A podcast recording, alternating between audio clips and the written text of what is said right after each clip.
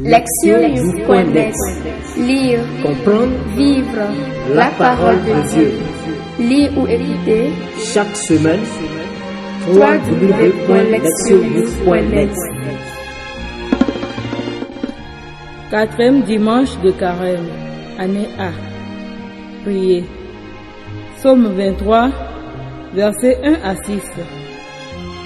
Yahvé est mon berger, rien ne me manque. Sur des prés d'herbes fraîches, il me fait reposer. Vers les eaux du repos, il, il me mène. Il y refait mon âme. Il me guide au sentier de justice à cause de son nom. Passerai-je un ravin de ténèbres, je ne crains aucun mal, car tu es près de moi. Ton bâton, ta houlette sont là qui me consolent. Devant moi, tu apprêtes une table face à mes adversaires.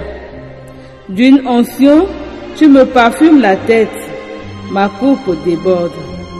Oui, grâce et bonheur me pressent tous les jours de ma vie.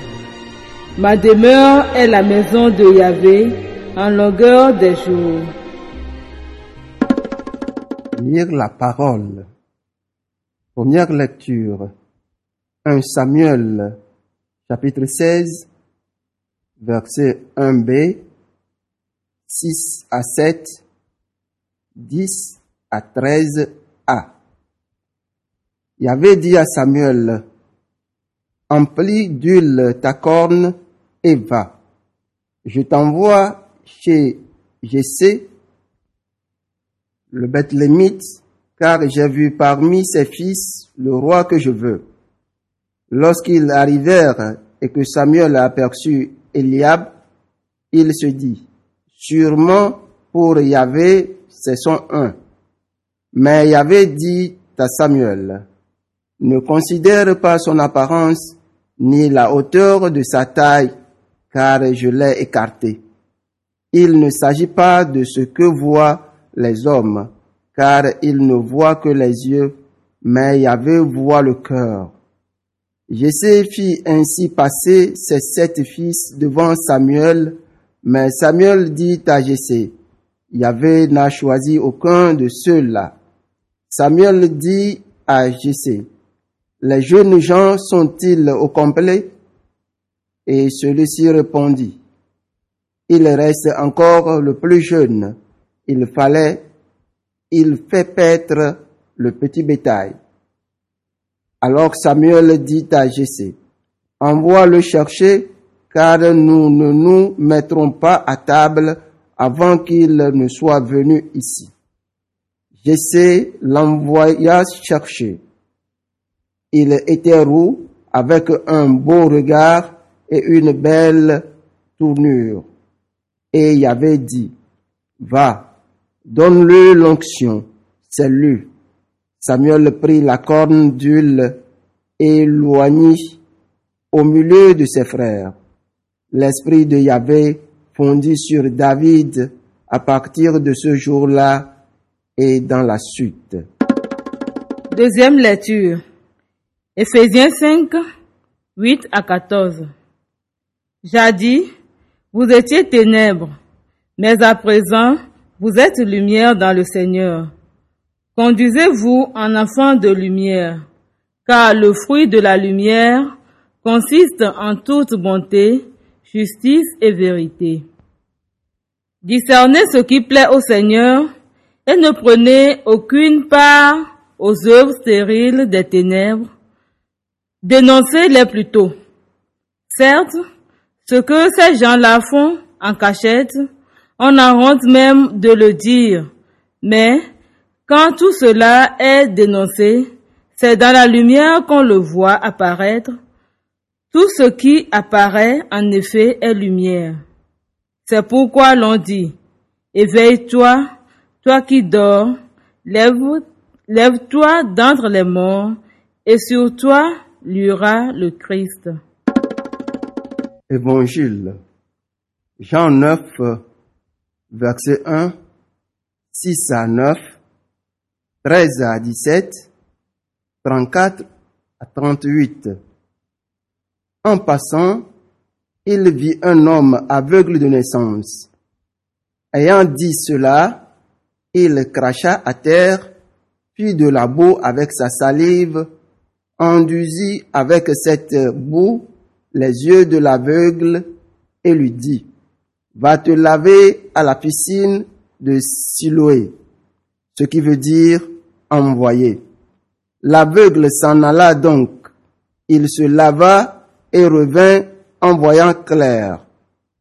Les voisins et ceux qui étaient habitués à le voir auparavant, car c'était un mendiant, dirent alors, n'est-ce pas celui qui se tenait assis à mendier Les uns disaient, c'est lui. D'autres disaient, non, mais il lui ressemble. Lui disait, c'est moi. On le conduit aux pharisiens, l'ancien aveugle. Or, c'était sabbat, le jour où Jésus avait fait de la boue et lui avait ouvert les yeux.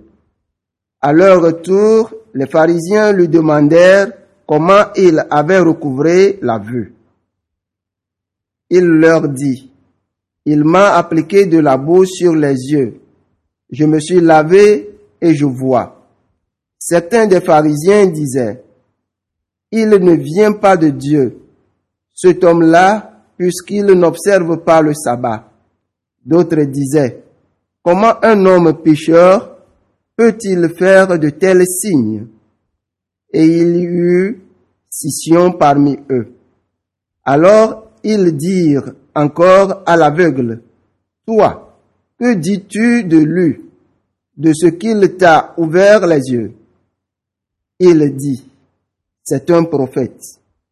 Ils lui répondirent, De naissance tu n'es que péché et tu nous fais la leçon. Et ils le jetèrent dehors. Jésus apprit qu'il l'avait jeté dehors. Le rencontrant, il lui dit, Crois-tu au Fils de l'homme?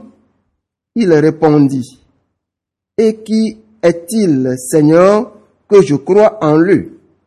Jésus lui dit, Tu le vois, celui qui te parle, c'est lui.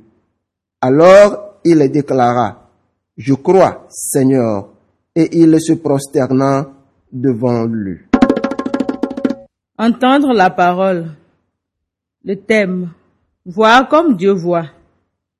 La liturgie du dimanche précédent était fondée sur le thème de l'eau et de la soif que seul Jésus peut étancher pleinement. La liturgie de ce jour nous introduit à la thématique du voir. Elle nous conduit à méditer sur notre capacité de nous voir nous et notre monde, avec des yeux éclairés par Dieu et par sa parole. Dans la première lecture, le Seigneur reproche à Samuel de se désoler au sujet de Saül, le tout premier roi d'Israël qu'il avait oint auparavant. Ce roi avait été rejeté par Dieu à cause de sa désobéissance. Or, d'un point de vue humain, Saül avait toutes les qualités pour être un chef compétent et imposant. Le texte affirme que nul parmi les Israélites n'était plus beau que lui. De l'épaule et au-dessus, il dépassait tout le monde. 1 Samuel 9, verset 2. Pourtant, il échoua au test décisif qui qualifie tout leader en se révélant incapable d'adopter une attitude d'écoute, d'obéissance envers le Seigneur. Cet échec le qualifia comme roi et chef du peuple de Dieu. Pour le remplacer, Dieu choisit littéralement vite, finalement un autre roi, Samuel le prophète de Dieu, fut envoyé chez Jessé à Bethléem pour identifier et oindre ce nouveau roi. Lorsque les fils de Jessé lui furent présentés, Samuel ne vit que l'apparence extérieure des candidats potentiels, comme dans le cas de Saül, le jugeant sur ce seul critère. Le premier, Eliab eut immédiatement la préférence du prophète qui observa la hauteur de sa taille. Mais le Seigneur voit et juge autrement. Il reprit donc Samuel et lui enseigna que les vues de Dieu ne sont pas comme les vues, les vues de l'homme. Car l'homme regarde à l'apparence, mais le Seigneur regarde au cœur. Samuel devait donc arrêter de pleurer le beau grand Saül, mais également changer sa façon d'évaluer les personnes. Son regard devait être guéri et transformé. Il lui, il lui fallait consentir aux vues de Dieu qui regarde plus profondément et au-delà de l'aspect physique, de l'évidence du visible. De fait, son regard va jusqu'au cœur de la personne et il voit ce qui se trouve sous la surface et l'apparence. C'est David qui devait être oint, car sur le long, sur le long terme et en dépit de ses fautes, il demeurait toujours fidèle à Dieu. Voilà pourquoi il trouva la faveur du Seigneur.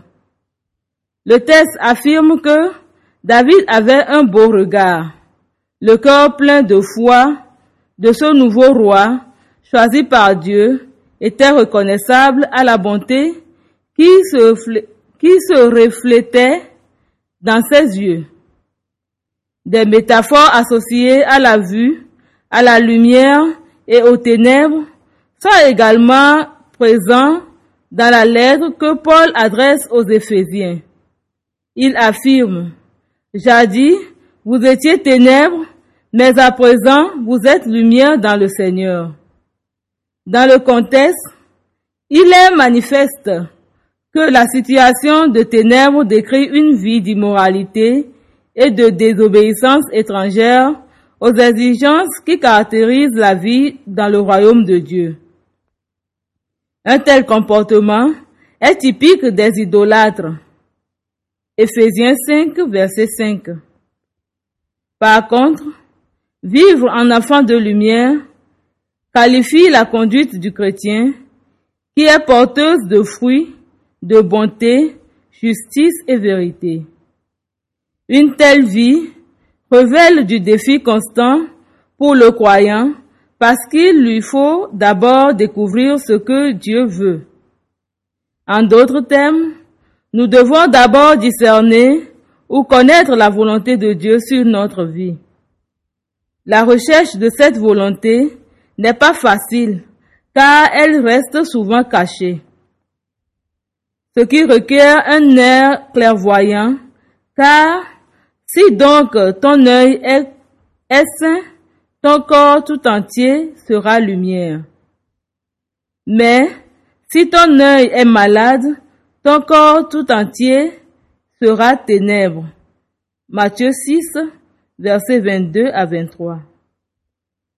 Nous pouvons parvenir à cette clarté en nous centrant sur l'étude de la parole de Dieu, en nous enracinant dans une prière persévérante et en nous comportant honnêtement dans nos relations avec les autres et avec nous-mêmes.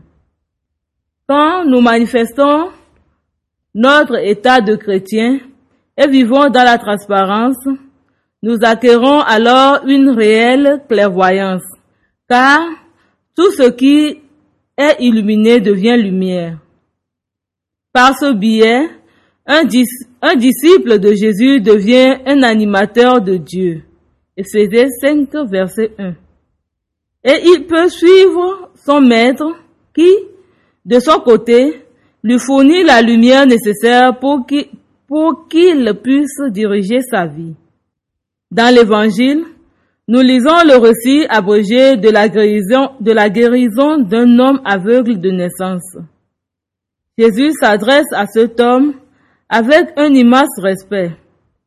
Selon les coutumes de l'époque, il fabrique de la boue avec sa salive et il en, enduit les yeux de l'aveugle. Il lui ordonna ensuite d'aller laver ses yeux à la piscine de Siloé. Et tandis que l'homme obéit, accomplissant ce que Jésus lui a demandé, il retrouve la vue. La guérison de l'aveugle ne s'arrête pas à la seule réalité physique. L'histoire est symbolique et renvoie à la guérison spirituelle. Grâce à la guérison de ses yeux et à une autre rencontre avec Jésus, l'homme vient à comprendre progressivement la véritable identité de celui qui lui a permis de, retrouver la vue. Il le considère d'abord comme un guérisseur, quelqu'un qui l'a aidé sur le plan physique. Puis, après le dialogue avec les pharisiens soupçonneux, il reconnaît Jésus comme un prophète. Enfin, lors de sa seconde rencontre avec, avec ce dernier et éclairé par les paroles de celui-ci, l'ancien aveugle en vient à confesser Jésus comme le Seigneur et à se prosterner devant lui. Sa capacité de vision a été fondamentalement transformée et a basculé sur le plan de la foi. Dans ce récit, voir devient un symbole de croire. L'homme a été guéri de l'aveuglement qui empêche de voir la présence de Dieu en ce monde. Ici, la restauration de la vue concerne la reconnaissance de Jésus comme le Fils de Dieu et l'accès à la foi en lui. Notre façon humaine de voir les autres et d'évaluer les situations a souvent besoin du toucher de Dieu qui guérit. Regarder le monde et nous-mêmes à la lumière du Seigneur nous conduit à ne pas juger les autres sur les seules apparences, comme le fit Samuel. La lumière divine nous permet de vivre dans la justice et la vérité et de nous comporter en enfants de lumière pour reprendre l'expression de Paul. Enfin, c'est la lumière de Dieu qui nous permet de reconnaître Jésus et de lui rendre un culte comme Seigneur. Lui, lui par qui Dieu se rend présent au milieu de nous. Tel le berger qui voit bien au-delà de ce que peuvent voir les brebis, Dieu voit bien au-delà des limites humaines. Le psalmiste le sait quand il proclame Il me guide au sentier de justice à cause de son nom. Et même si nous passons par un ravin de, ténèbres, nous pouvons être sûrs que Dieu nous conduira sur le droit chemin. Si nous cherchons sa guidance, sa lumière, et si, nous désirons entrer dans ses vues, quand nous faisons de Dieu notre berger, nous pouvons chanter avec confiance, le Seigneur est mon berger, rien ne me manque. Écoutez la parole de Dieu. Aujourd'hui, nous sommes invités à nous demander quel regard nous portons sur nous-mêmes et sur les autres. Nous vivons dans un monde où nous ne sommes pas vus ni évalués à travers les yeux de Dieu. Nous jugeons et sommes jugés principalement sur nos apparences et nos réalisations. Notre valeur se décide souvent sur la base de ce que nous donnons à voir et sommes capables de réaliser. Actuellement, l'accent est mis surtout sur le paraître. Sommes-nous habillés correctement? Sommes-nous à la dernière mode? Avons-nous en notre possession le dernier iPhone? Utilisons-nous les meilleures crèmes et lotions pour la peau? Il existe des choses conçues à l'échelle du monde pour améliorer notre apparence extérieure, mais tout cela n'impressionne pas Dieu. Que voyez-vous quand vous regardez dans un miroir? Voyez-vous des imperfections? Vous demandez-vous d'où elles viennent? Que voyez-vous quand vous regardez dans votre cœur. Voyez-vous les traces des maltraitances, des ruptures et des pertes? Voyez-vous des choix que vous regrettez et des actions que vous voudriez ne jamais avoir commises? Que voyez-vous quand vous regardez l'avenir? Y voyez-vous la, la désespérance, des douleurs et des chagrins supplémentaires Nous fondant sur les apparences, nous avons tendance à nous voir de trois manières différentes. La première est négative. Je suis vraiment moche. Je continue à tomber dans les mêmes péchés et il est impossible que Dieu puisse m'aimer. La deuxième est trompeuse. Je suis tellement meilleur que les autres. Je dois être privilégié aux yeux de Dieu. La troisième est réaliste. Je suis quelque part entre grandeur et imperfection. Un être humain ordinaire avec un réel potentiel, mais aussi des limites et des problèmes. Le premier point de réflexion aujourd'hui devrait par conséquent être le suivant. Comment nous voyons-nous nous-mêmes et comment travaillons-nous là-dessus? Les lectures de ce jour nous incitent à aller au-delà des apparences extérieures et à nous examiner en nous demandant comment Dieu nous voit et comment il voit les autres. Que voit Dieu quand il nous regarde? Il nous voit objectivement. Il voit comment différentes personnes nous ont aidés et nous ont blessés. Il voit nos déceptions, nos peurs, nos échecs et comment tout cela nous a changés pour le meilleur ou pour le pire. Il voit aussi notre bonté, notre générosité, nos qualités positives, nos dons, nos apports. Il voit et reconnaît que nous faisons de notre mieux. Il remarque aussi que nous luttons pour l'amour et le succès et que nous cherchons des réponses à nos questions, même si souvent nous ne savons pas dans quelle direction le faire. Plus important encore, nous apprenons aujourd'hui que Dieu ignore nos apparences, mais considère notre humanité avec les yeux de son amour et de son accueil inconditionnel. Nos problèmes, nos égoïsmes, nos accès de vanité, nos angoisses, nous aveuglent souvent sur cette donnée fondamentale. Cette façon dont Dieu nous voit se manifeste pleinement dans la venue de son Fils pour nous sauver.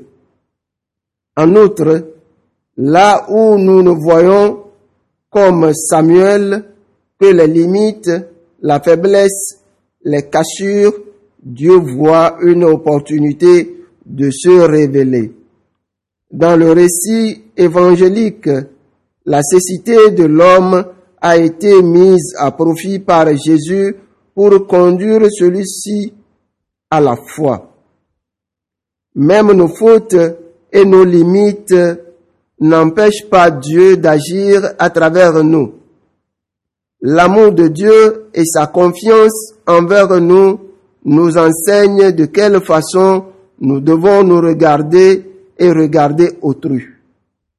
au lieu de nous élever au-dessus des autres ou de nous rabaisser en dessous d'eux, nous sommes appelés à garder ceci toujours présent à l'esprit.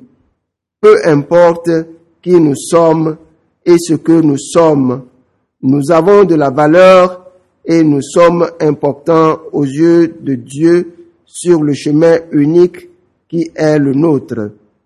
Cela nous apprendra le respect envers nous-mêmes et envers autrui. Cela nous aidera à voir comme Dieu voit. Proverbe. La personne qui regarde toujours vers le ciel ne, découvri- ne découvrira jamais rien sur la terre. Proverbe africain. agir, s'examiner. Réfléchissez à ce que vous avez éprouvé lorsque les autres ne vous ont vu que sous l'angle de vos apparences et de vos réalisations. Était-ce une évaluation juste? Avez-vous ressenti qu'il y avait quelque chose de plus profond? Répondre à Dieu. Confesser les péchés qui consistent à évaluer et à juger les autres sur la base de leur apparence extérieure. Et cela que vous- en soyez l'auteur, vous, votre groupe ou votre paroisse. Priez pour un renouveau afin d'être capable de voir à travers les yeux de Dieu, de voir l'humanité comme le Christ la, la voit, avec un amour inconditionnel. répondre à notre monde. Quel pas concret pouvez-vous faire pour promouvoir ce type de regard qui consiste à voir avec les yeux de Dieu dans notre vie personnelle, sociale, paroissiale, qui avons-nous exclu de notre groupe en le ou en la jugeant sur ses apparences? Prenez la résolution de faire ce qu'il faut pour mettre un terme à ce type de pratique. Priez, aide-moi Seigneur à voir les gens et le monde comme tu les vois, à les voir par les yeux de ton Fils et conformément à la lumière de votre esprit. Chasse les nuages et les distorsions de la réalité qui me rendent aveugle. Aide-moi à considérer ta volonté et non pas la mienne. Aide-moi à être assez humble pour reconnaître quand j'ai tort ou quand je me suis accroché à des croyances, à des attitudes et à des opinions qui ne sont pas les vôtres. Aide-moi à voir et à agir de telle sorte que je puisse accomplir la mission que tu m'as confiée dans la vie. Amen. Lectionnews.net Lire, Comprendre vivre la parole de Dieu. Lire ou écouter chaque semaine Toi,